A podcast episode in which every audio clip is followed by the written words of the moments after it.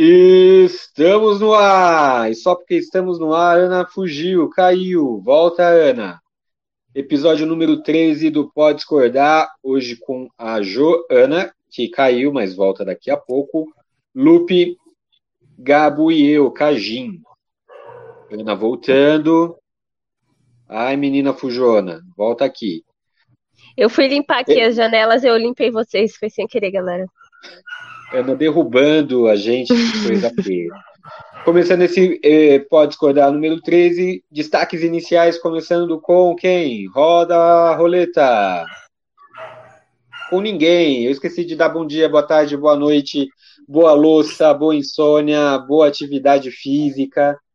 A gente não tem Tudo destaque de... essa semana. É, eu, eu, na verdade, estava esperando uma roleta de fato. Você Fazer uma roleta de fato. Escolheu você, Lupe, essa roleta de fato metafísica.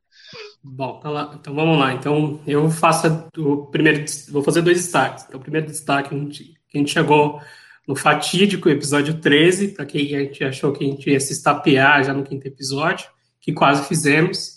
Chegamos no 13 terceiro, olha que número interessante. E o meu segundo destaque vai para a aposentadoria do Godard, que ele já estava precisando se aposentar há muito tempo. Eu vou já fazer um destaque dizendo que o Godard jamais devia ter se, se aposentado e que jamais devia ter se apresentado, é isso, ó, você viu o outro falho da pessoa. Jamais devia ter se aposentado e que o episódio número 13 mostre que a discórdia também une e mantém unido as pessoas. Ou não, né? Ou não. Episódio número 13. Já aviso aos nossos ouvintes, a, a audiência de zero pessoas, que Vamos pular o episódio 17. Não tem episódio 17 aqui nesse podcast. Boa, boa, boa. Gabi, seu destaque inicial. É, deixa eu pensar aqui.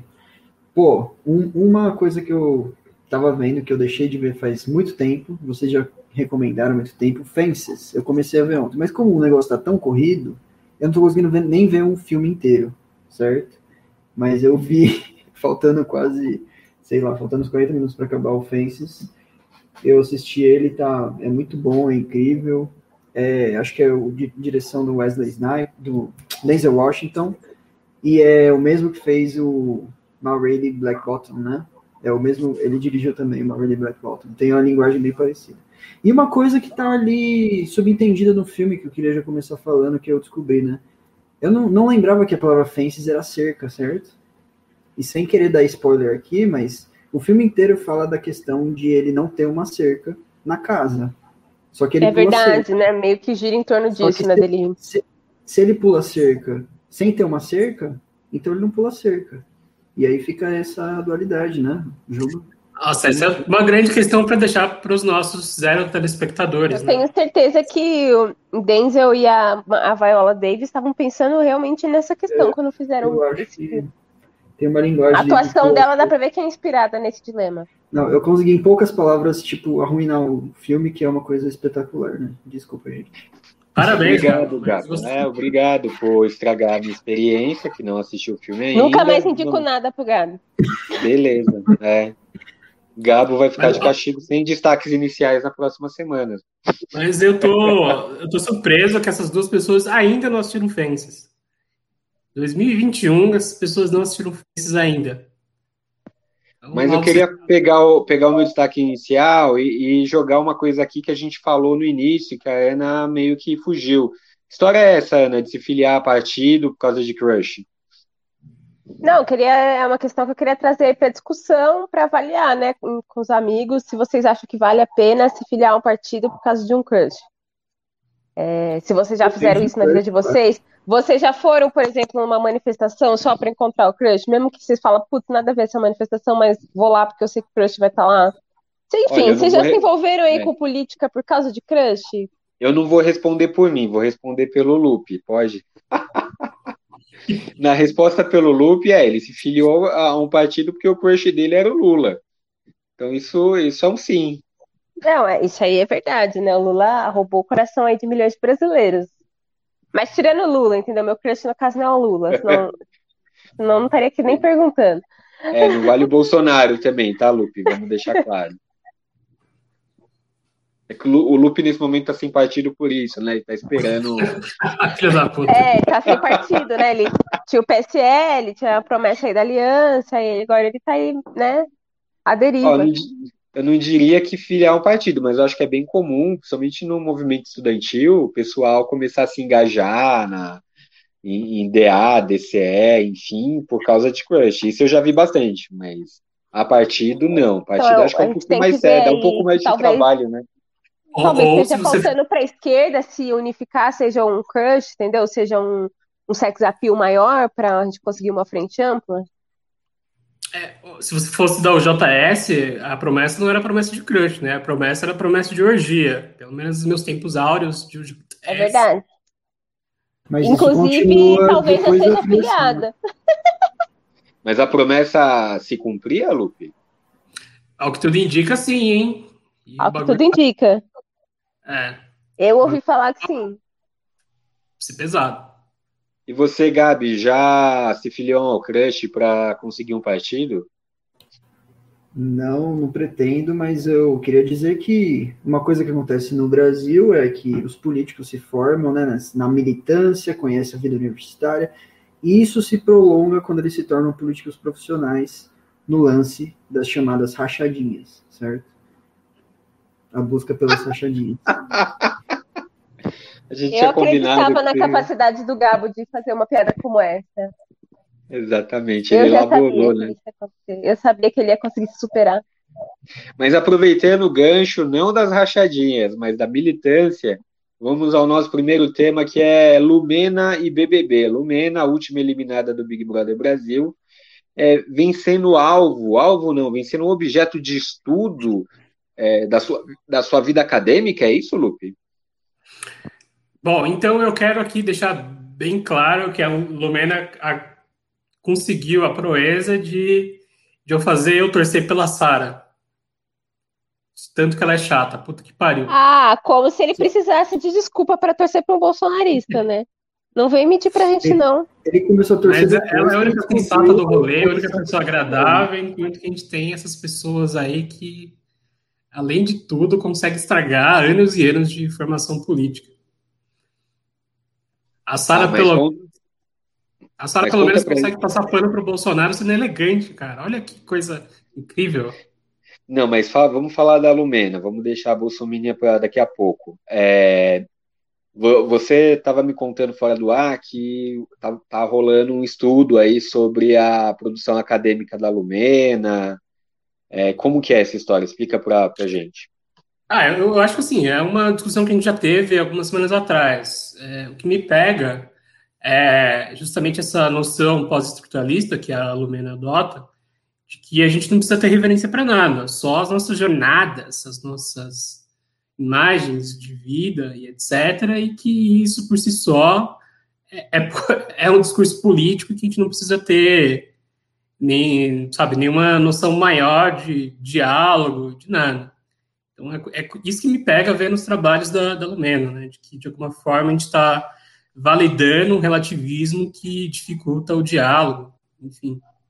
Você foi ler, foi, foi ler os trabalhos acadêmicos dela, é isso?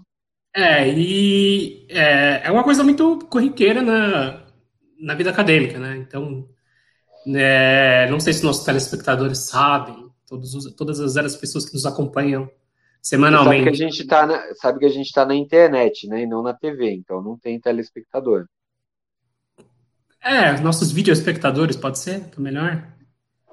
É porque Os tele, internautas, estão espectando a gente, Os computers. pode plugar na, depois na, na TV e aí.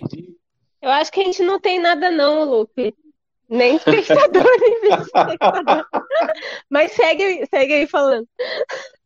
Mas, enfim, na vida acadêmica, então, a gente tem essa virada pós-estruturalista, né? Que começa com Foucault, questionando as noções centrais de verdade, de razão universal, e de que o que funciona na realidade são os discursos que pressupõem regimes de poder.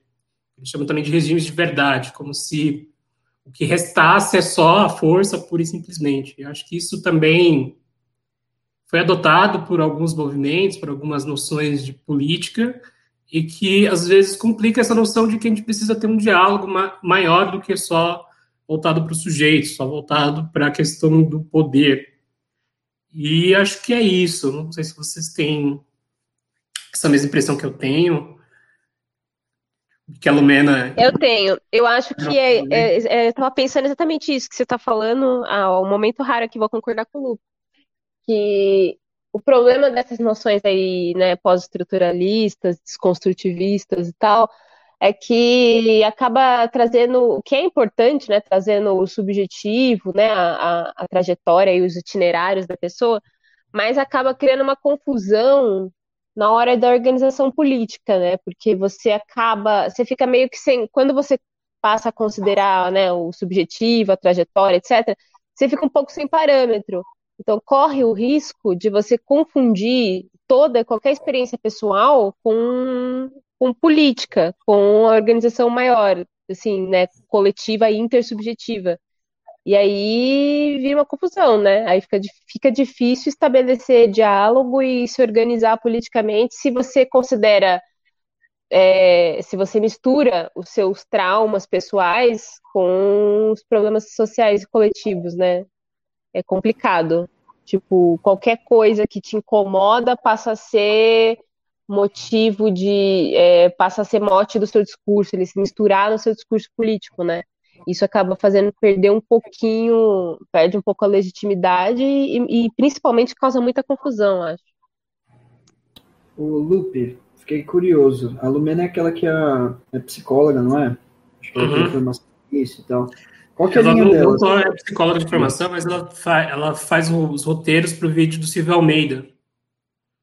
Vocês conhecem Então, é curioso, porque então. o Silvio Almeida não é esse, esse, ele não tem esse discurso, né? Ele é muito mais focado assim na questão da organização coletiva e nos problemas sociais, é um pouco, né, um pouco numa camada um pouco mais intersubjetiva, né, digamos assim.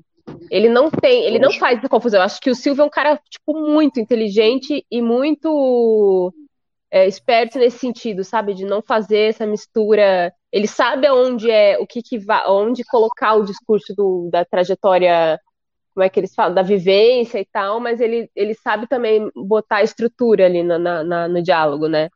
Eu é, acho que, que, ele faz isso muito bem. Mas ele, ele faz esse diálogo entre o objetivo no subjetivo, né? É. Que os materiais implicam nas nossas vivências mais básicas. Foi Fala, Gabi. Que se ela é vinculada ao Instituto Luiz Gama, né, que o, tem ligação também com o Silvio Almeida. E mais assim, que eu queria saber mesmo era a vertente política dela. Se é isso.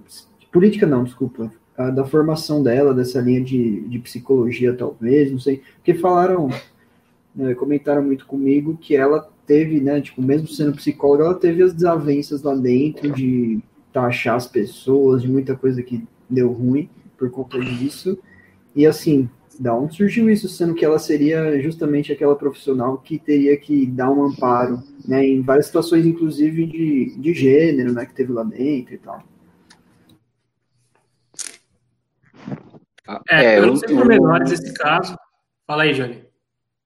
Não, eu só queria fazer assim, tipo, um, contraponto a vocês, no sentido que me preocupa um pouco, é, a nossa generalização da, da, da pessoa em cima dessa, como diria ela, dessa trajetória curta de quatro semanas dentro do, do programa de televisão.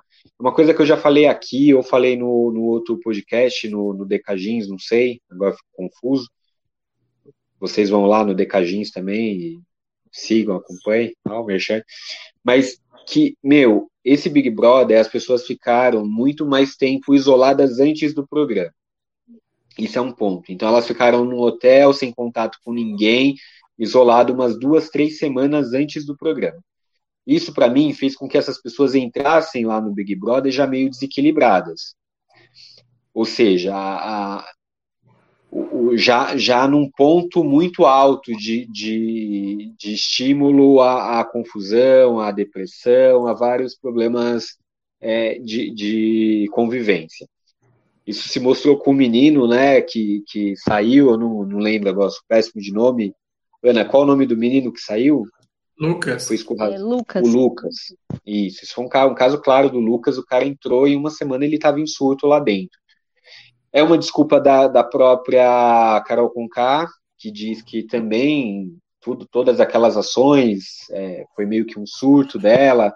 Enfim, a gente pode o bom acreditar. da pandemia é que agora a gente pode culpar o isolamento social por todas as nossas canalices. A gente fala que foi um surto da, por causa do isolamento. e, e, no caso da Lumena, só que é, eu, inclusive, eu acho que teve um, um, um problema dela confundir realmente a, a pauta a militância dela, a trajetória dela, a história dela, e fazer uma projeção muito forte em alguns personagens dentro da casa, se equivocando muito e se contradizendo, onde ela dizia: ah, não vim aqui para militar, não vim aqui para dar aula, mas desde o primeiro momento ela estava apontando o dedo na cara de alguém, falando: você não pode fazer isso, você não pode fazer aquilo. Então ela teve essa trajetória de contradição mas ao mesmo tempo tudo que ela fala eu via com uma certa uh, olhando a estrutura a estrutura social ela não falou não falava nenhum absurdo. Ela só falava no momento errado para a pessoa errada mas é isso que eu chamo de confusão entendeu é tipo, a pessoa demorou para sair do banho, aí você fala, porque a sua branquitude está me oprimindo e ceifando meu direito de tomar banho. Cara, isso é muita confusão é. na cabeça da pessoa, né? Exatamente. Aí, aí Os que tá conceitos que ela usa não são totalmente errados. Tipo, conceito de branquitude, puta conceito sério que tem que ser discutido, mas você falar isso pra pessoa num, num contexto em que a pessoa te incomodou porque ela demorou para sair do banheiro, é totalmente deslocado, entendeu? Não, e foi isso, é, é, o que eu tô falando. No primeiro dia ela teve uma treta lá porque os caras se vestiram de mulher, assim, de maneira. fazendo uma brincadeira, etc. Ela já apontou o dedo na cara falou: não, vocês não podem fazer isso, tem pessoas trans que sofrem. Ok. E no segundo dia foi isso. A menina, a, meio sem noção lá, entrou para fazer um, uma dinâmica deles de fazer tipo um vlog todo dia, um vídeo um vídeo para o público deles. E a menina perdeu tempo, tipo, é uma hora para todo mundo, ela ficou lá 50 minutos. É uma hora para 20 pessoas, ela ficou lá 50 minutos. E a Lumena, quando ela saiu, falou: Você está tirando o meu direito de se expressar. Nossa. Tá me silenciando. A sua branquitude é uma violência, tá me silenciando e tal. Tipo, meu, você dá uma viajada, entendeu? Aí você começa a aplicar esses conceitos que são sérios, que precisam ser discutidos, no contexto do seu dia a dia, ali na convivência com as pessoas, onde não cabe, né? Sei lá.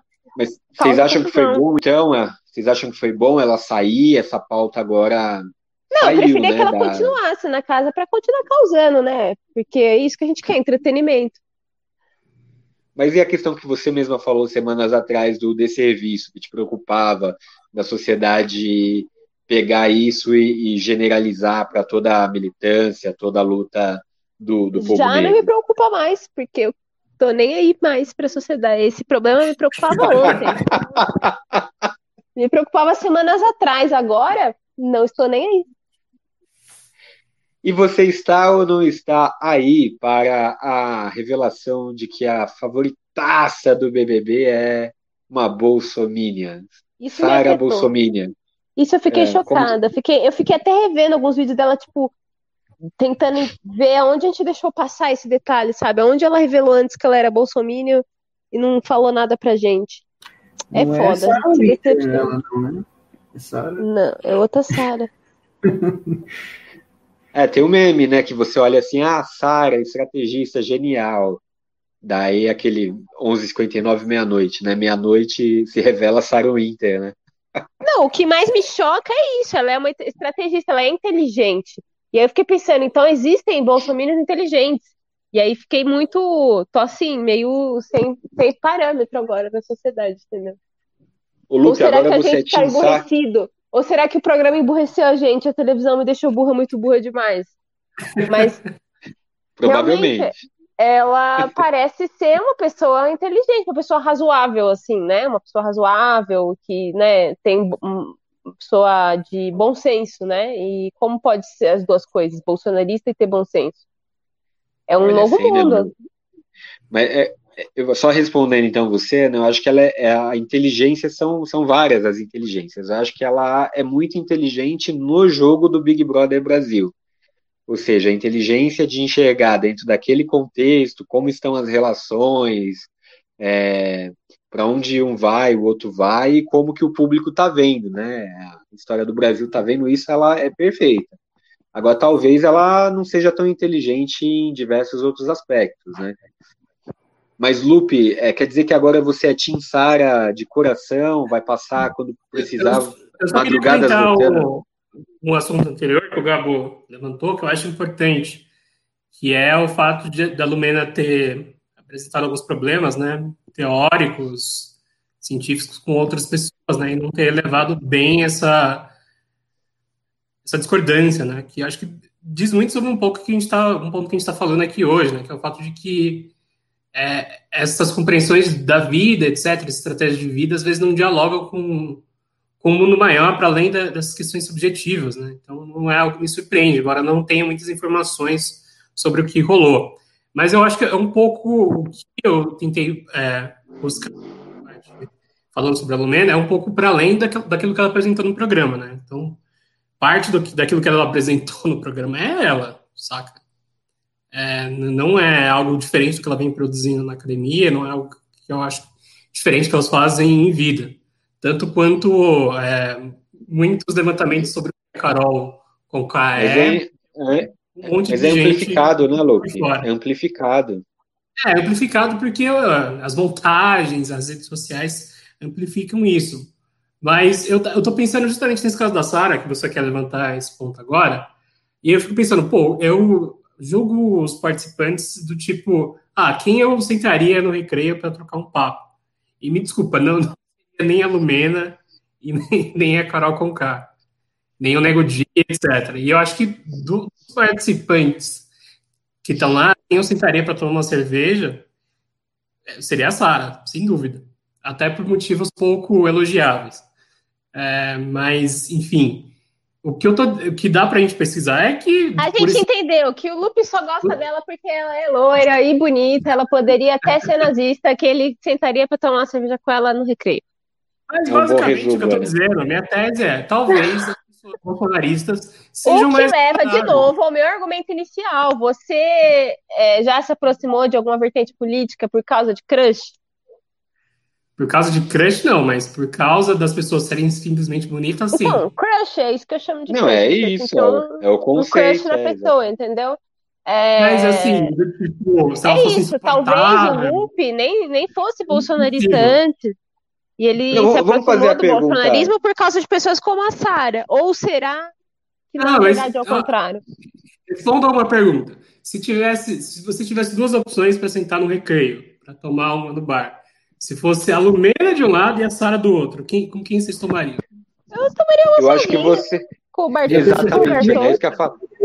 Você sempre esquece que tem a opção de tomar uma cerveja sozinho, amigo. É, é assim a vida, não é um ou outro. Tem o, o terceiro ainda, o quarto opção. Não, não eu, eu entendo o que você está falando, até porque até eu sou uma pessoa que até o meio da semana eu também gostava mais dela, achava ela favorita, achava ela do caralho. Daí ela se revelou, cara. Para mim, eu, eu, eu não consigo ser uma pessoa superior de achar que, ah, eu acho que a pessoa, como a gente está falando da Lumena agora há pouco, eu acho que as posições da pessoa revelam muito sobre o que ela é. E uma pessoa que. Mas, assim, o que ela falou foi simplesmente. Já ah, tinham 200.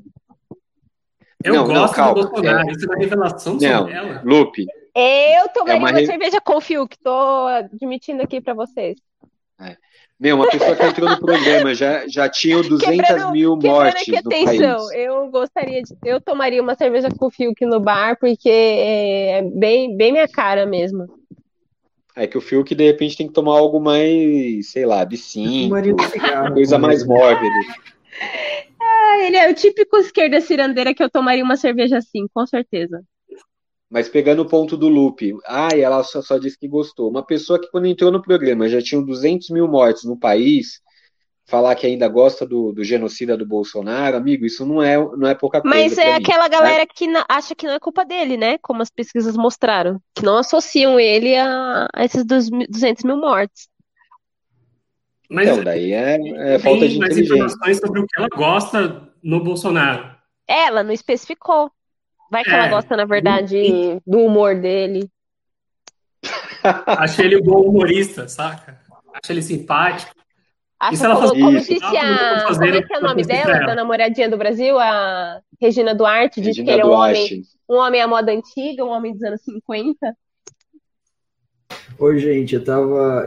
lembrei do negócio, tava dando aula sobre evolucionismo, né, na escola. Aí tinha uma imagem do Carl Sagan. Gente, o cara não é igualzinho o Bolsonaro? Vai se fuder. Era, né? Ah, mas ele não tem aquela aparência decrépita de quem tá se decompondo. No final da vida tem, sei lá, tipo, A pele dele não tem mesmo a mesma talvez se aparência você pegar uma viscosa. foto agora dele no caixão, deve ser igual o Bolsonaro hoje. O Bolsonaro tem uma aparência de alguém que já morreu, entendeu? De que tá se decompondo a pele dele. Mas é que o livro que a gente usa lá, puta, cara, é muito parecido a, cara dele. Aí vários alunos, nossa, professor, olha o Bolsonaro aqui, ficavam zoando. Eu, é, bem parecido mesmo, né? Sabe, dava aquela desviada. Mas o, o Carl Sagan não tem o charme do Bolsonaro, aquele charme matuto, de que Porra. Lupe. aleatório a qualquer momento. velho. Não, é Tá depois bom. dessa. Vamos a mudar de pauta né? aí, que até baixou, o nível, baixou bastante o Baixou nível o agora. nível, é. Essa passada de pano aí doeu. É, você falou do Godard, Lupe, no, no começo do podcast de hoje. E aí, Godard se aposentou? Estamos livres de Godard, é isso? Bom, então, além do adeus à linguagem, a gente vai dar adeus ao Godard, que estava já esperando há um tempinho para isso. Então é isso, adeus Godard.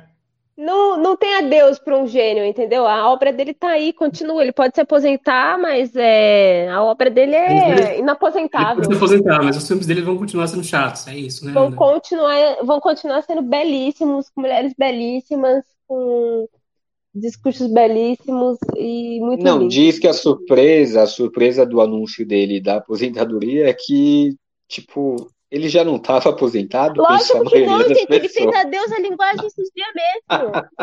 Eu fui no cinema duas vezes ver Adeus à Linguagem, 3D. Nossa, Ana, você Verdade. continua passando em terapia, né? Eu não entendi porra nenhuma, velho. Eu nem lembro do filme. Era bom demais, gente. Eu fui ver bêbada Não, é em 3D, aí eu tive que voltar sóbria pra ver de novo, mas eu achei bom Aí demais. não fez nenhum sentido, sogra, né? Fez? Não, fez sim. Eu Mas não é lembro, mas fez. É tipo eu no show do Pink Floyd, do The Wall. Eu não lembro de nada. Ah. mas foi o melhor show da minha É o vida. É, foi o melhor show da minha antigo. vida também, não lembro, mas foi bom. Pode crer, né? Eu tava. muito. Todo mundo tava, né? Ô, você foi nesse show também? Tava quem? Tava o Não, Danilão, não foi. tava eu, a Bia, o Danilão, acho que o Jefferson tava, né? O Henrique, o Galera, o- foi o Federal em peso. Tati, né? o Jefferson também. Nossa, é verdade. Mas enfim, parênteses aí, né? A gente tava falando do Godard. Então, eu tava aqui lendo uma belíssima homenagem aí aos, ao, à carreira dele. É, acho que é isso. Acho que o jovem hoje precisa assistir Godard para Antigos. É, Eu acho o pra- acordado belíssimo. desob... Agora, como o que Deus se da fala? linguagem, A vida não sentido. Eu tava vendo, gente, o filme, é, o Duas ou Três Coisas que eu sei dela, meu, que demais aquele filme. É como se tivesse sido feito hoje. Pô, É bom a. Vida, Preso, ótimo. Oi? né? Oi? É muito bom. Viver a O Vida. filme que ele fez com a a a. Brigitte Bardot. Cara, é fantástico.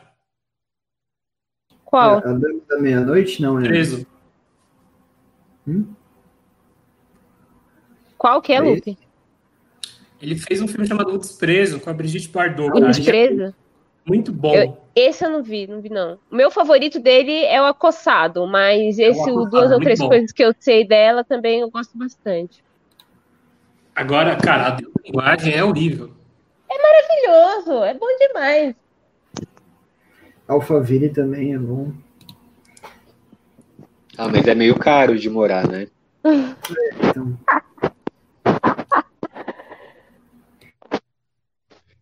Eu gosto do Acossado também, mas eu gosto da, da produção dele da década de 60, 70. Acho que tem um filme da década de 80 ainda que não, não, não lembro agora. A Detetive. produção dele, a produção dele também é bem assim, né? Ele se aposenta de tempos em tempos e volta, né? Mais ou menos isso.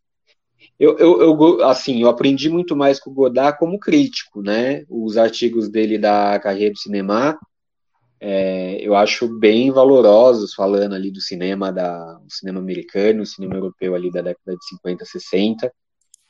Mas como cineasta é isso. Para mim era, já era uma figura do passado. Eu não vi nada novo dele é, de 2000 para cá. Não lembro de ter visto nada relevante dele. É, tem a história do cinema também, né? Que é uma crítica também ao cinema, mas é um filme. Então, são vários filmes, né? Ah, Sim. Ah, então, é que é difícil falar isso, né, Johnny? Tipo, ah, um cara que revolucionou o cinema. Aí, tipo, ah, ele não fez mais nada novo, assim, na produção dele. É difícil, tipo, sei lá, você pega, pega um Bob Dylan, entendeu? Pô, o cara canta a mesma música, o mesmo estilo desde sempre. É, beleza, Hum, não. outra, mas Não, não você não viu o último álbum do Bob Dylan. Polêmica, polêmica. Vamos lá. Fala, Lupi. Cara, o último álbum do Bob Dylan, pra mim, foi o melhor álbum do ano Que passado. é, eu achei exatamente igual a todos os outros álbuns, Lupe. Mas não é igual a todos os outros Ele É álbuns. igual, sim, é a mesma música que ele não- tá não cantando, até o crônica, Roberto. ele- Ele tá fazendo um negócio mais pop dessa vez. Aham. É, eu não escutei tocando na Mix. É, Eu- eu não vi na Jovem Pan.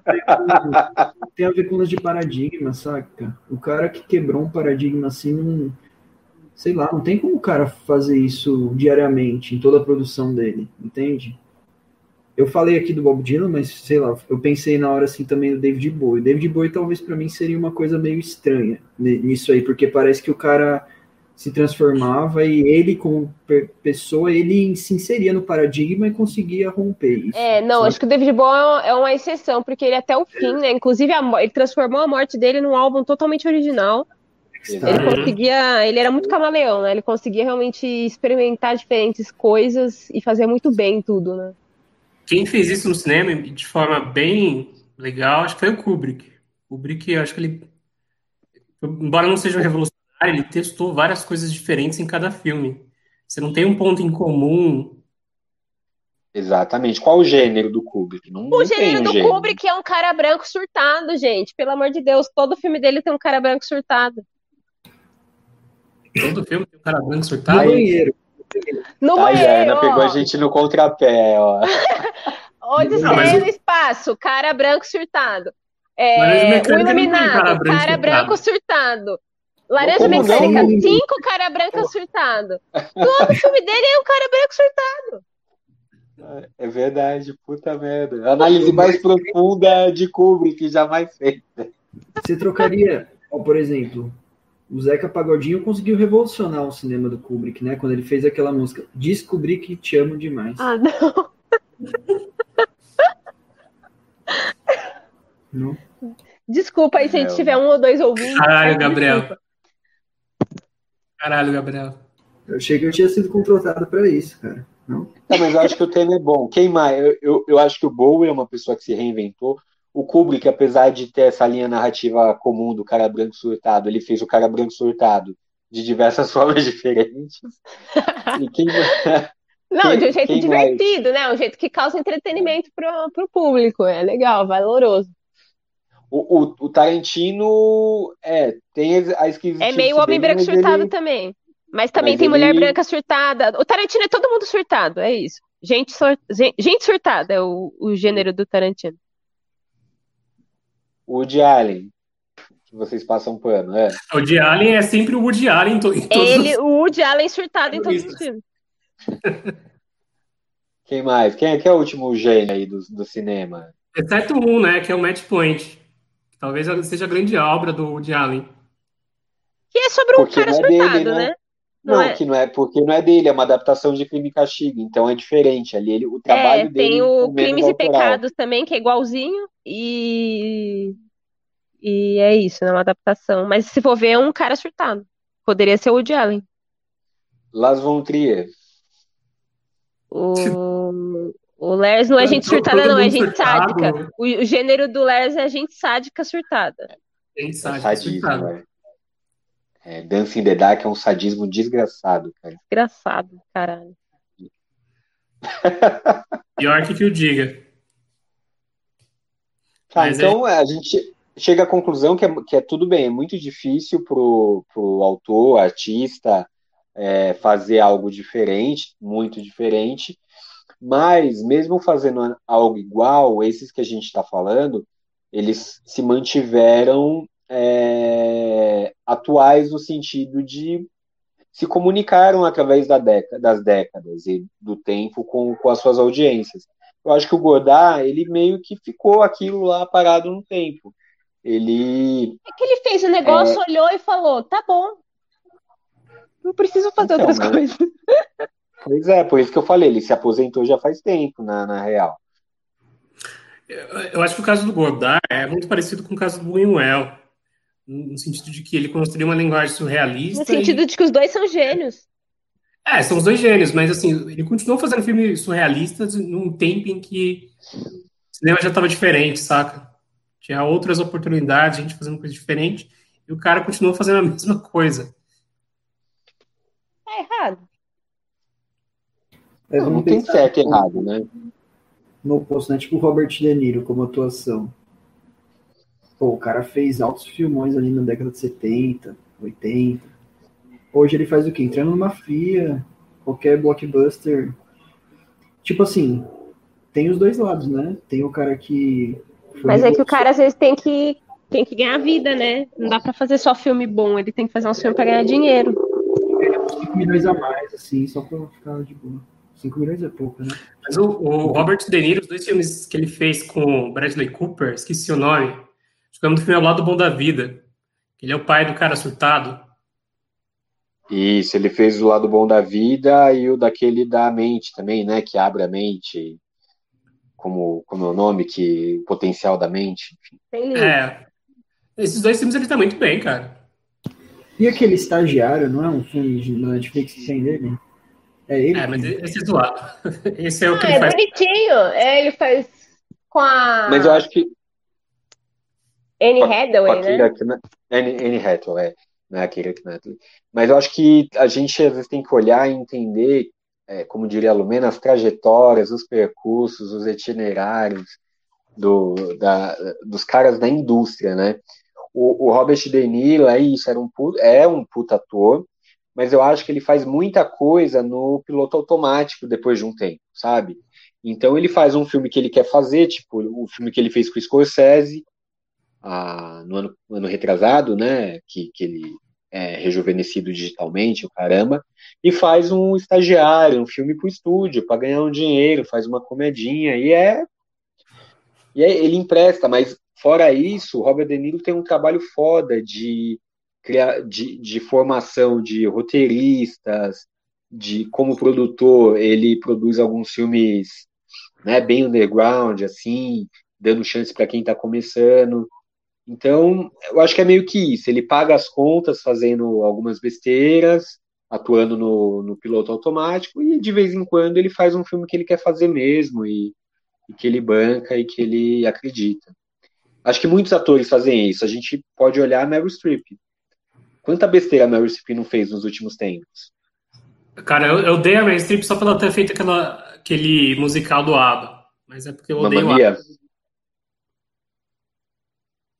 A da Meryl Streep é o, esse musical. De resto. Não, ela tem umas. Se você procurar, mesmo na Netflix, tem umas comédias horríveis que ela fez aí nos Mas, cara, é, é a Meryl Streep, cara. Ela pode fazer o que ela quiser. Cala, cala sua boca, Johnny. E por que o De Niro não pode fazer? Ele é Meryl, ele é Meryl Streep? Ele se chama Meryl Streep? Tá no sentido de nascimento da Mary, não sei do que lá, Streep? Não tá, né? Então cala sua boca, Johnny. Eu acho feio você, um homem, com a sua trajetória, a sua vivência, os seus itinerários. E você querendo invisibilizar a Dona Meryl Streep. É, eu fiquei julgando a Meryl Streep. Quantos filmes você fez? Quantos Oscars você ganhou para ficar falando da Meryl Streep?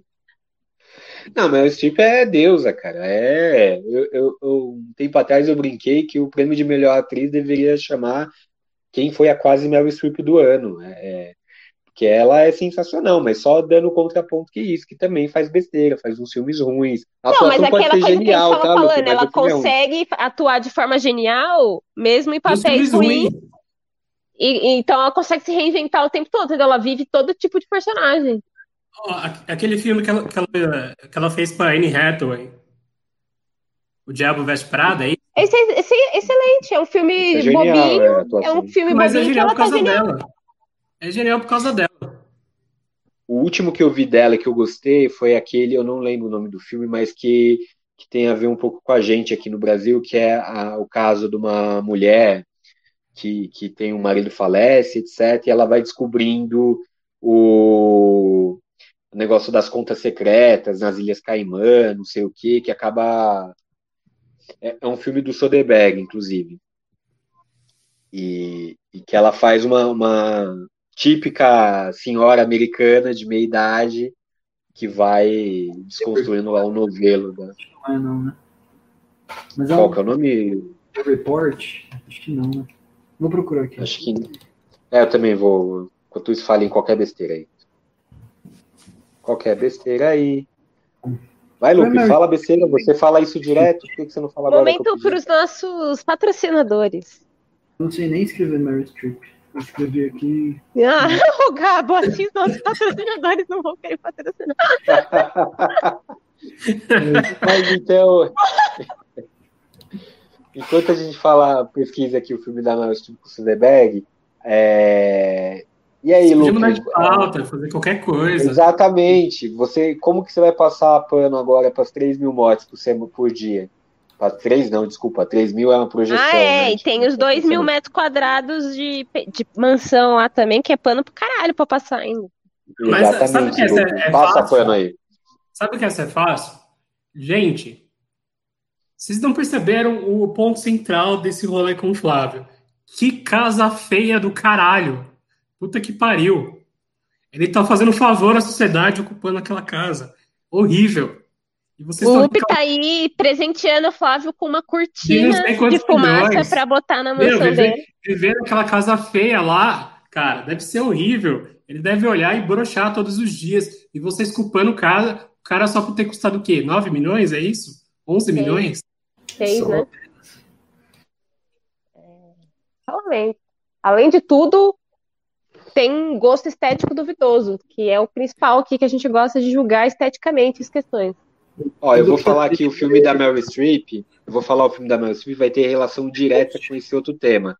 O nome do filme da, da Meryl Streep com o, o Soderbergh é A Lavanderia. Excelente tem total, total relação com, total relação. com essa casa com essa casa aí que o casarão, né, mansão, sei lá, que, que o Luke tá Que não tem lavanderia, provavelmente, na casa. Que ele casarão feio. Fora, né? Feio.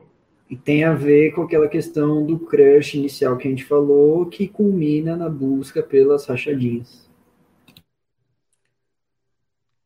Ou aquela questão de silêncio. Tá tudo. Vamos apresenta aqui o PPT, por favor. Tudo, tudo, tudo indica rachadinha no meio. Prisão do Belo, mansão, afiliação partidária, tudo acaba apontando para rachadinhas. No final, é, deve ser o sentido da vida, rachadinha. Mas o, o sentido da vida é o outro filme, né? que a gente estava comentando agora há pouco. O, mas a gente tá, chegou aí, bateu duas, duas, quase duas mil mortes essa semana, mil novecentos e tantas, né? Os estados aí começaram a fazer as fake, os fake fechamento, como que chama em inglês lá o, o termo, lockdown, fake lockdown. Pseudo lockdown. É, que só é, o conhecido está proibido, mas se quiser pode, né? E enfim, é, Realmente, Lupe, eu vou voltar ao tema recorrente desse podcast. O, Bolsonaro não tem culpa nenhuma nisso. Quem não tá o objetivo fazendo... desse podcast é fazer o Lupe em algum momento admitir que o Bolsonaro tem culpa. Não, mas assim, é, os, eu acho que os governadores e prefeitos, na maioria das situações, estão evitando fazer, fazer lockdown, fazer um, um isolamento mais rígido. E o que eu tenho reparado é que, ao mesmo tempo, vários governadores estão tentando fazer uma média com vários, vários segmentos. Né? Não sei se vocês viram nessa mesma semana, semana semana que aumentou o número de casos, o, o Dória colocou as igrejas como serviço essencial, né, para continuar aberto. Não, aí você é. não, não, não fale mal do, do Doriana. Na verdade, não, ele. Eu acho. O, não, não, não, de... não. Me licença, meu senhor. Não, não tire o meu, meu direito de me expressar. É, o, o que acontece é que o tem um decreto é, federal que colocou a, as igrejas como serviço essencial. Então, quando você determina que só os serviços essenciais, o serviço essencial, as igrejas estão dentro por um decreto federal. Se o governador tira, a, a, as igrejas entram na justiça e ganham porque tem um decreto federal dizendo que elas são serviço essencial. A maioria dos tribunais de justiça estão fechando as, as coisas que estão abertas. Estão até diminuindo o tempo que, que pode ficar aberto. Eu, eu, não acredito que nessa briga aí o, Dória, se quisesse mesmo é, bancar, se quisesse ser contra é, esses serviços que vai aglomerar a gente, ele, não ganharia. E isso eu estou dizendo para concluir que é, não é só o Bolsonaro que está fazendo um mau trabalho. Primeiro, o Bolsonaro está fazendo um mau trabalho, mas ele está fazendo um mau trabalho porque eu acho que ele entendeu que a população não quer ficar fechada. E ele está sendo o avatar disso. Eu acho que ele tem, ele tem culpa nisso? Tem. Mas o fato de que ele foi eleito e de que ele precisa responder esses anseios até para gerar base, para que ele continue sendo eleito, eu acho que isso do jogo está dado. E acho que esse é o ponto que a gente discorda. A gente não discorda que o Bolsonaro está fazendo cagada, que ele não está pensando em longo prazo, de que isso vai ter efeitos mais concretos na vida pública. O que eu acho que a gente não entendeu é que a gente está vivendo é, esse clima de falta de gerenciamento, de política aí só baseada Mas posso falar, tempo, pelo posso menos falar uma coisa concreta? Anos. Tá, vamos falar de coisa concreta, então, que afeta diretamente a vida de um de nós aqui, do Gabi, que mora no ABC Paulista. O, os consórcios do ABC Paulista, o consórcio do ABC Paulista, uma frente de prefeitos, começou na semana passada, início da semana, a negociar a compra de vacinas. É, vacinas que o governo federal não, não ia comprar, por ah, justificava que era por problemas contratuais, por isso, por aquilo. Os prefeitos falou, beleza, então você não vai comprar, vamos fazer um consórcio de prefeitos do Brasil todo, não, mas o, o do ABC estava envolvido, e vamos comprar vacina diretamente a gente, já que o governo federal não vai comprar, está ficando só em cima de uma, duas vacinas. O que, que aconteceu no dia seguinte o Ministério da Saúde entrou em contato com as farmacêuticas e disse: Eu aceito o contrato de vocês, que até o dia anterior era impossível, era terrível, desde que vocês deem exclusividade de compra para o governo federal. O que, que é isso se não boicote? Qual o nome que a gente dá para isso, Lupe? o governo federal ele não se organiza e quando os outros entes tentam de alguma maneira achar uma alternativa, ele boicota.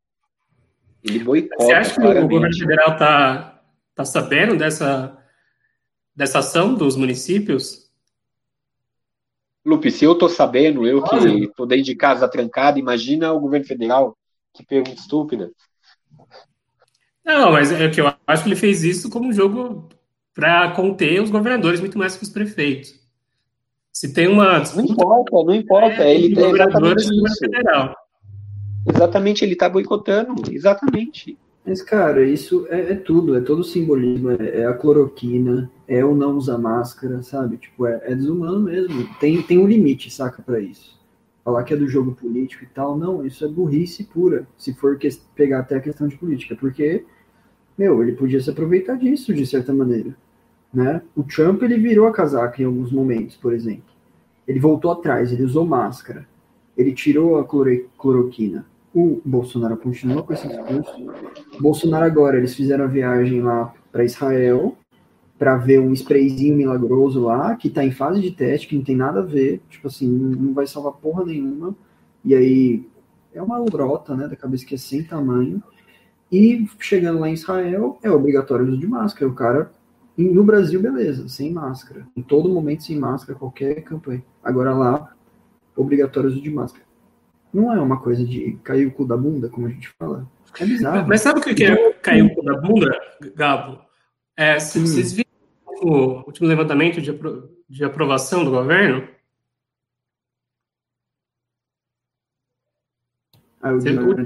mas, mas é, é, é, aí, Lupe, você está usando um argumento que a aprovação do, do governo, fora a, aquele núcleo duro, ideológico, que realmente Eita! Chegou o negócio aqui na, na quebrada. É, fora o, o, o, núcleo ideológico, que come bosta se o Bolsonaro mandar comer bosta, você tem nesse balaio auxílio emergencial, você tem várias outras ações que, que acabam indo para conta. Caiu o número de, de a favor Mas ainda está alto. É? O argumento do, do Lupe é que ainda está alto, não é isso? Caiu. Mas não, não só isso, é que se, se o Bolsonaro fizer uma campanha responsável, se ele for um político que obedeça à ciência, ele aos poucos perde esse núcleo duro, entendeu? É esse o, o enrosco que ele está metido. Se ele for um pouquinho responsável, se ele for um cara político que adota lockdown, ele vai perdendo aos poucos, porque o papel dele, para ele ser esse sujeito que ele é hoje, ele precisa entrar nesse jogo. E é isso Mas que eu acho. Que eu... cálculo burro. O núcleo duro dele é isso, é, é 10, 15% mas é, ele teria muito mais a ganhar, cara. Ele poderia ganhar a classe média aí, que é 30%, 40% da, da população, que já, já esteve com ele, inclusive, né? Vamos lembrar que a gente tem ali a, uma classe média que já esteve com ele recentemente na eleição. E, e o papel do governo central é tão importante. Você, vocês falaram do Trump, né? A vacinação nos Estados Unidos com o Trump estava se arrastando. Estava se arrastando. E, e, e, gente, poder econômico, poder de barganha junto às farmacêuticas, os Estados Unidos tem tudo, ele faz o que ele quiser. Foi só sair o Trump, a, acelerou de uma maneira, sabe? É, é, e olha que é os Estados Unidos, cara, um país que não tem estrutura, não então, tem é, nada para vacinação como a gente tem aqui no Brasil. Rede então, pública de saúde governo, não tem. Então, o governo sem lá, eles estão. Pode falar, Gabi. Foi mal, foi mal. Eu não só ia falar que eu acho que o da vacina foi uma questão do timing também, né? Porque a produção da vacina começou a rolar em novembro. E eu lembro que o Trump até prometia para antes das eleições, ele que ele falou, já vai ter vacina. Ele era uma das promessas até. Entendeu? Então assim, ele não era muito assim desse lado, pelo que eu percebi, ele usou isso como campanha para ele e como não como contra a vacina, entendeu? Ele usou então, mas enquanto, beleza, e tal, teria dado muito mais certo, como tá rolando lá agora com o Biden, um posicionamento muito mais assertivo. Enfim. Não, mas enquanto ele estava ainda como presidente, devido ao, ao desmonte que. Também, tudo bem, vamos, vamos dar um desconto que o governo dele estava sendo desmontado, gente saindo e tudo mais, mas eh, tinham vários problemas que eram só problemas de organização, porque ele já tinha muita vacina, os Estados Unidos já tinham muita vacina, mas não estava conseguindo aplicar ainda. E daí, quando mudou o governo, foi feita uma força-tarefa, etc., e aí o negócio deslanchou. Mesmo eles não tendo estrutura nenhuma, que é o que eu estava falando, né? Lá eles estão eles vacinando no supermercado, na, na farmácia, em, em, lugar, em lugares assim que, para a nossa realidade, é bem diferente, né? Aqui a gente já tem toda uma, uma infraestrutura de campanha de vacinação que, que facilitaria se a gente tivesse vacina, né? O nosso problema hoje é a gente não tem vacina. E Ana, você tá aí? Ou você só deixou sua fotinha e fugiu? Eu tô, tô ouvindo vocês aqui refletindo. Conta pra gente como foi. Sua mãe foi vacinada recentemente, não foi? Se, graças a Deus, ela tomou. Graças a Deus é o partido do povo da República Popular da China. é... Ela tomou a Coronavac, porque ela é enfermeira, né? Então tá aí na linha de frente. Aí ela tomou em, logo no fim de janeiro a primeira dose e a segunda dose no começo de fevereiro. Pô, que legal, e... ela já tomou as duas doses. Tomou as duas, então, foi. E, foi e não rápido, virou né? jacaré, né? Não, não, até, até agora não, estamos aguardando, mas até agora não. Mas você viu que se, se, a mulher virar jacaré, ela vira a cuca, né? Que é a Alessandra Negrini. Então tá de boa também. Tá de boa também, é. é... Foi isso, gente. Tomem vacina. É, ô, Ana, falando nisso, eu é, falei com um amigo recentemente. É, ele trabalha no hospital, né? Mas ele não trabalha com é, atendimento primário, né? Não trabalha, não é, nem enfermeiro, não é nem enfermeiro nem médico. Ele trabalha numa, na farmácia, né? Ele faz aqueles coquetéis de remédio, é, no caso dele, para é, imunodeficientes. E ele falou que o caso dele, ele não está recebendo vacina. Então, ele está dentro do, do, ambiente que é hospitalar, mas aparentemente É, é como. É isso, tá rolando esse tipo de bizarrice, né? Mas isso tá rolando por conta da escassez da vacina. Tipo, no primeiro momento deram vacina para todo mundo do Hospital das Clínicas, até pro, né, pro, pra galera que trabalha com pesquisa, que nem trabalhava direto no hospital, né? E, e mais de resto, tá esse caos, né? Tipo, tem lugar dando, vacinando todo mundo na rua, tem lugar vacinando já gente com 60 anos e não vacinou ainda todo mundo do todo profissional de, da, da saúde. Tá, tá um caos, né? Tá, tem uma falta de coordenação que faz muita diferença aí, né? Uma, uma falta de coordenação federal e, e o fato de ter a escassez da vacina torna, acho que, tudo mais complicado, né? Porque daí fica essa, essa selvageria, né? Tipo, tem um hospital, por exemplo, alguns hospitais particulares que também não, não quiseram arcar com o custo de vacinar toda a equipe. É, é foda. Tipo, eu acho que maioria, ainda não vacinamos todos, né, todos os profissionais de saúde e tá um caos, né? Tipo, vacinou alguns profissionais de saúde, daí já pulou para os idosos de mais de 90, mais de 80, aí tem cidade já vacinando 60 anos. Caos total. Diadema já está na faixa de 60. Voltando à escola, o professor sem vacina, não entrou é. como prioridade. Aliás, eu é recebi, é... mandaram uma notícia que tinha saído que ia entrar como prioridade, mas eu vi que não rolou, né, Lupe? Não sei se você tem alguma informação disso. Teve projeto, né? Perdeu esse debate, esse debate de vacinar os professores, a gente perdeu faz um tempinho já. É, não, já, já era. O, o mais bizarro é assim, que ao mesmo tempo que lutam para que as aulas, né, lutam interesses comerciais, vários interesses outros, enfim, para que as aulas voltem, é, é, o mesmo povo, né, os bolsonaristas que dizem que não, que professor é vagabundo e não é prioridade. E esquecem, né, que professor no Brasil, é, como vocês me alertaram, inclusive, né, eu, eu também não tinha pensado nisso, também tinha me esquecido, me incluo nessa, de que professor dificilmente dá aula numa escola só, né, professor, quando volta presencial, ele tem que circular na cidade, porque ele tem, a maioria deles trabalha em mais de uma escola, tem que sair de uma escola e para outra e para outra. E... Ou seja, o risco é ainda maior. Mas só para a gente fechar nisso e, e emendar aqui com o nosso assunto final, você vê, né, Ana, como a falta de coordenação central faz uma diferença brutal nisso, porque não tem um plano até hoje dia 7 de março, não tem de verdade um plano de vacinação com diretrizes claras. É, isso que o Luke falou é porque, teoricamente, ah, dentro do grupo de risco, né, que está no ambiente, você deveria dar primeiro só para a linha de frente e depois começar a vacinar os demais. Só que o negócio está tão louco que já estão vacinando fora do hospital, né, Lupe? E o cara que trabalha é, o, no hospital. O que meu amigo falou, Johnny, só para ficar claro, é que ele estava puto de que tudo bem você vacinar as pessoas que estão justamente na, nos primeiros atendimentos, né, médico, enfermeiro. Só que ele estava vacinando também os diretores, os gestores de, de hospital, mas não estava vacinando é, farmacêutico, não estava vacinando gente que faz a radioterapia, por exemplo. Os, é, são, são profissionais de saúde, mas que não estão na linha de frente. E aí você fica com essa noção de que eles só pularam a etapa assim como vacinaram médico, é, profissionais de educação física, é, pessoas jovens, é, tem vários casos, enfim, isso é, é, é, a falta de coordenação central, falta de critérios claros, falta, falta da própria vacina, né?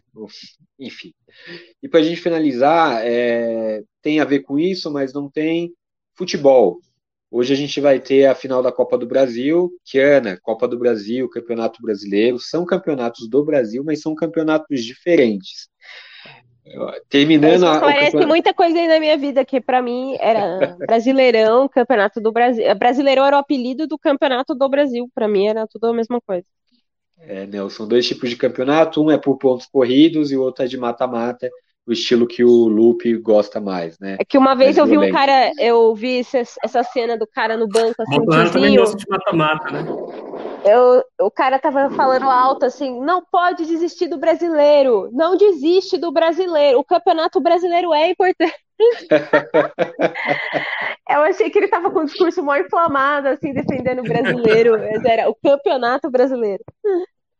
Dessa semana teve aí uma cena famosa, né? Depois de um jogo do estadual de Minas, o Lisca, técnico do América Mineiro, é, fez um, um desabafo, sei lá como chamar aquilo, pedindo para que não houvessem mais jogos da Copa do Brasil, que vai acabar a de 2020 nesse domingo e já começar a de 2021 na quarta, na quinta, enfim, sei lá que dia. Mas já começa logo em seguida. O, e daí subiu a discussão de que, meu, futebol, aquela história, é a coisa menos importante, é a coisa mais importante entre as desimportantes, um ditado assim. O que, que vocês acham? O futebol tinha que parar, fechar tudo, ou não? A gente precisa do nosso ópio, do povo, para ficar em casa mais tranquilo? O que, que vocês acham disso? O que você acha, Gabo? Cara, eu acho que teria que ter mais, dentro do, do futebol, teria que ter mais visibilidade em termos de instruções, coisas sobre uso de máscara, coisas sobre conscientização da população, tipo campanha, sabe, no meio. Eu acho que isso falta.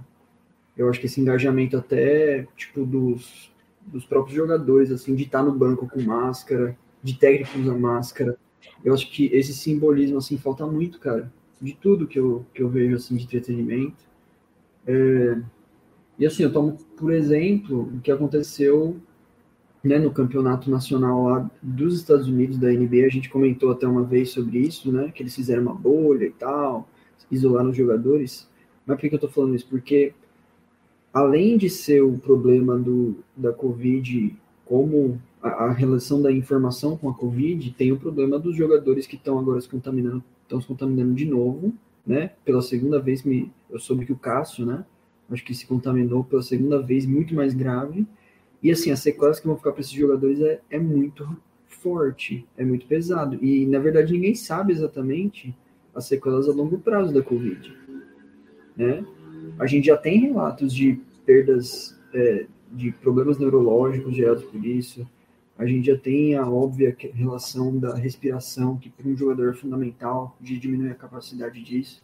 Então, assim, além desse fato do profissional mesmo, do, do esporte, eu acho que tem essa questão da, da informação, de como eles, eles poderiam usar o futebol como um lugar para tipo, passar uma mensagem, talvez, né? Pra, eu ia usar a palavra conscientização, mas eu odeio isso, mas enfim, fazer propaganda Você mesmo. Acha, né? que, acha que deveria continuar melhorando os protocolos e tendo um papel simbólico aí numa campanha de conscientização, mais ou menos isso. Talvez se fosse um esquema bolha, talvez se tivesse essa diminuição das viagens, que esse é o grande problema, talvez isso seria a solução. Tipo, é no, mundo ideal, saca? A gente sabe que isso não acontece, porque tem os treinos, o campeonato não é.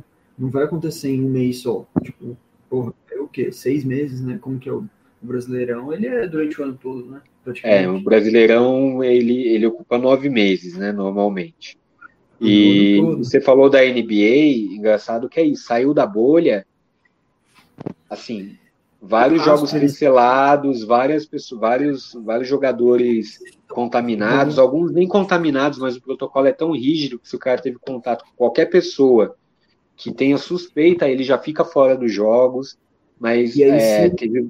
tem jogador suficiente, não porque tá com Covid, que nem estão fazendo no Brasil, né? Ah, tem tanto jogador já com Covid, por isso não pode jogar. Não, se o cara teve contato com um familiar que soube de alguma coisa, pronto, esse rastro já tira ele dali e às vezes o time inteiro sai por conta disso porque teve contato com o time. Então é muito sério, assim, nesse sentido, que é o, a seriedade que falta aqui, né? E você, Lupe, nosso bolsomínio favorito, o que, que você pensa disso tudo? Eu, eu tava lembrando que o, o caso do Lisca, né, é, é muito peculiar, né, porque ele estava defendendo só é, o encerramento da competição da Copa do Brasil, ele não estava falando sobre o fim do, da paralisação, uma nova paralisação do futebol, porque envolve mais viagens e tal, é, e em termos de risco, acho que os jogadores estão é, em risco simplesmente pelo fato de que é, quase tudo no futebol, além de ser algo feito coletivo, né? Então, se tiver transmissão, é sempre 20 casos, mais de 20, tem a comissão técnica. e que é, também fica em risco pelo fato de que você pode transmitir, inclusive, em partida. É, e é engraçado, né? Porque essa preocupação tenha vindo do Lisca, né? Que foi apontado aí como dos caras que, que mais comemorou quando o América passou para a semifinal e tal, e que isso seria uma incoerência. Mas eu não vejo como incoerência. Assim. Tipo, você está falando isso agora. Porque a gente está falando de uma cepa que é ainda mais transmissível. Pode ser, eu vi que pode ser transmissível pela, pela água. É, pega os mais jovens também. Isso tem sido também um dos fatores de ter temos mais gente entubadas hoje. E o futebol também não tem dado exemplo também fora de campo, né? Então, por mais que eu concordo com o Gabo de que você pode enfatizar isso como comunicação política, os jogadores são cidadãos como outros qualquer. Então, estão expostos ao risco aí como outros. E essas explosões, como nos casos do Corinthians, né? Teve 20 atletas é, com positivo, inclusive o Luan, essa foi a piada do dia, o Luan do Corinthians também deu negativo para futebol, né? Ele, esses caras estão correndo risco e que os campeonatos vão ser esse jogo de roleta como é a sociedade. Então, eu vi isso um grupo de professores recentemente, acho que eu concordo, né? Então, tá todo mundo a mercê dessa roleta russa que é a Covid. A gente não sabe muito bem quais são os efeitos, é, o que está causando é, essas novas variações. A gente não sabe os efeitos dessas novas variações, se elas são diferentes das outras cepas no, no organismo das pessoas. E o futebol é mais essa prática. Mas aí eu lembrei do Renato, e eu acho que o Renato tem uma, um argumento que eu acho bom, que é o fato de que o futebol, simplesmente pelo fato de que há futebol, faz com que as pessoas fiquem em casa para assistir os jogos, já que ninguém pode ir no estádio. Cara, é o argumento do pão e seco, é. Mas e aí, Ana, o que... que, você acha? Ah, desculpa, Gabi, pode falar, pode falar. Não, só ia falar que esse negócio do futebol fazer as pessoas ficarem em casa, eu não sei, cara. Porque quando teve final, até da Libertadores, né? Porra, o tanto de bar que eu vi aqui cheião. É isso, assim, eu ia comentar o mesmo que o Gabi. Aqui, é o aqui em São Paulo eu vejo muito também. Então, fazer o calendário que exclua as finais. O que vocês acham? Não tem que ter final. Não tem que ter campeão na final. Mas, Igual mas... todo mundo largou a mão de ser campeão, ninguém quis ser. A grande questão é a seguinte, em relação ao Lisca, né? Primeiro, o Lisca, a incoerência que, que falam, e tem certa razão, não que uma pessoa não possa mudar, é, ela pode, deve, né, Lupe, mudar suas posições e chegar à melhor realidade. Estou esperando vocês mudarem até agora. Mas no caso dele, ele teve o caso que depois que classificou, ele foi lá para o meio da torcida, a torcida que estava se aglomerando na frente do estádio, mas isso era agosto, né? Agosto, setembro, enfim não é, passa um pano porque a gente estava num patamar de mortes que se imaginava decrescente. Mas ele foi lá, abraçou, momento de loucura do Lisca, que antigo doido, né? Não quer que chame mais de Lisca doido. Agora ele, exatamente, ele não está pedindo que pare o futebol, ele pede que pare o, a Copa do Brasil por causa das viagens.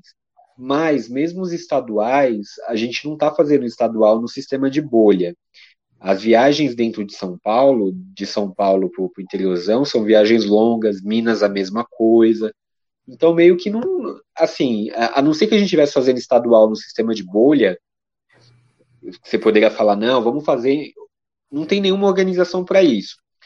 A gente tem estaduais de Santa Catarina, Paraná e alguns outros estados que já foram paralisados, porque está chegando no nível de morte, de ocupação de UTIs, que os caras os governos locais já estão é, restringindo. Essa semana pediram para a CBF é, paralisar, né? Um, um, tem uma, uma, uma, pressão política para que a CBF fale, ó, vamos parar agora porque não dá. Eu acho que pode acontecer alguma coisa depois de hoje. Agora, né? Daqui a pouco vai, vai ter o jogo da final da Copa do Brasil do ano passado, é, Palmeiras e Grêmio. Eu acho que depois dessa final, de repente, possa ter chance de acontecer alguma coisa de novo, ter alguma paralisação, mas é, é bem, enfim. CBF eu, eu que só para a Copa do Brasil também, os estaduais continuariam. Mas, então, mas a CBF, ela tem, de certa forma, um, é, mais ou menos os poderes, Não- né? não- A FIFA Não man- pode legislar sobre as federações. Tem um acordo ela, já. pode, ela pode, não, ela pode suspender sim o calendário, Lupe. Não, Não. bem, eu, eu vi coisa diferente de que a CBF poderia Se ela não suspender. tem, se ela não pode, então é uma confederação, hein? A regra é clara. É, ela é uma a Co- Confederação Brasileira de Futebol, é isso, ela é uma confederação. Ah, então é isso, não é uma federação, é uma confederação. É. Então ela não pode. Enfim, então deve ser só a Copa do Brasil mesmo, né? Que, que era o pedido do Lisca. É, mas o, o- eu, como pessoa que estou em casa, é, há- daqui a pouco um ano, né? Daqui a. Acho que a gente, a gente entrou aqui em casa em, em quarentena, acho que dia 16, 17 do ano passado, vai completar um ano. E realmente, é, quando não tem nada passando na TV, fica difícil também, porque foi assim que eu comecei a assistir Big Brother, não tinha futebol. Então a questão do pão e circo tem algum sentido. O, o, o, o argumento do Renato Gaúcho Bolsonaro tem algum sentido, sim. Ele é quase meu parente, inclusive. É, Ele, ele é um pouquinho mais forte do que eu. um pouquinho. É, pegou um pouquinho mais de mulher que você também. É. que comentário, Gabo? Pra que isso? É, eu achei desnecessário. Mas enfim, Ana, você quer dar um fechamento para esse assunto? Qual, o que, que você pensa dessa, dessa bagunça toda? Você que está um pouco mais distanciada dessa coisa de futebol. Ah, eu acho que assim, vale a pena, entendeu? O jogo é tudo isso. É, vale a pena as Caralho, pessoas que vão morrer no caminho, entendeu? Se valer, é isso aí. O pessoal assiste futebol, mas é foda. É, não vale, né? O, o Juca que foi falou isso no podcast dele essa semana que É tão indispensável, assim, a gente não consegue achar outro entretenimento, outro Netflix, Não, é um isso, livro, é. nada que não seja o futebol. É, é indispensável, tipo, em questão de vida ou morte, assistir o futebol, senão vai morrer mais gente Não. ainda. Não, Acho que não não. é, sem dúvida não é. E o Juca Mas Kfouri aí- falou essa semana que se é botar em que- risco uma partida de futebol, se bota em risco a vida de uma pessoa só, uma só sequer, e- ele já perde o sentido de ser, né? Você não pode botar uma vida por uma partida de futebol. Então, Mas é parar tudo que é indispensável? Tudo que é dispensável, desculpa. isso aí, Lupe, vamos lá, argumente como um bolsominion. Mas é parar tudo que é dispensável? Sim, Tudo? Próxima Nesse pauta. momento, teoricamente, Sim, sim. Teoricamente, sim. Ah, se parar tudo Quer ver o. Luffy perguntar, mas toda a vida importa? Não, não, não é isso. É isso que ele tá perguntando. se- não, eu tô dizendo o seguinte: é, se vai parar em conjunto tudo que é dispensável. Sim, aí você tá respondendo. Não, se parar tudo que é dispensável, sim, mas agora se outras coisas dispensáveis Me fala ficarem. uma coisa de, me fale uma coisa dispensável que não vai parar. Então, mas lockdown. Coisa, o é bar só tá aberto. Os bares estão abertos em São Paulo. Tá aberto, e- tá aberto irregularmente. O bar, o, o bar ele pode funcionar para vender refeição por delivery. Então é isso, mas é Então, dispensável. não tá. Não, não é. Não, porque vende comida, que- supostamente, Ô, né? cacete. É, supostamente. Supo- Supostamente é ótimo. Não, é engraçado que você usa é, a, lógica bolsominion de argumentação. Por Mas isso um que eu monte- tô O- surpreso. Um monte de coisa dispensável tá aberto. Igrejas estão abertas. Então, Igrejas mas o decreto federal fez com que as igrejas se enquadrassem como essenciais. O governo Então, eu tô do estado, um que tirar do grupo essencial, ele está comprando uma briga jurídica, porque ele está indo não, não é isso. decreto A federal. a academia está aberta. Mas ela está irregular. A academia não, não é essencial e, e deveria estar fechada. Não, a academia já fechou. Na fase vermelha, as academias ficam fechadas, Lupe. Exatamente, é. Fechou Se de tá novo. aberto, Tinha tá errado. aberto, liga tinha aberto 90 antes, mas fecha. quando vai. Quando foi fechando Barato, o. Não, os bares estão abertos, um monte de coisa está aberta, não tem Não, sentido. uma coisa que entrou ontem, né, gente? O lockdown entrou ontem. Foi É, de vai- sexta pra sábado. Foi agora. Isso, tava ou seja, o que estava aberto ontem, tava, eu saí, fui ao mercado ontem e vi na rua vários, vários bares, alguns estabelecimentos que deveriam estar fechados estão abertos. Isso é uma questão, mas eles estão abertos irregularmente. É, daí é outra discussão. O, o, o, o que diz a regra do lockdown é que deveriam estar fechados. Se a academia abriu por conta própria, peitando o negócio, então, que é isso, Gabi? É o lockdown. Lockdown. ok. Acho que já ah, podemos é. encerrar o programa. Acho que podemos, depois dessa, o Gabi fazendo piada visual no podcast é ótimo. É... Vamos ficar com o Loki, vamos ficar igual o Loki, vamos ficar down depois dessa é. piada. Tá todo mundo down. E com, e com isso encerramos esse episódio petista de número 13 do podcast Pode Discordar, com muita discordância nesse aqui. Quer dizer, pouca, né? A gente só discorda do loop mesmo. E com você que descobriu a gente. Pode não mudar o nome do podcast.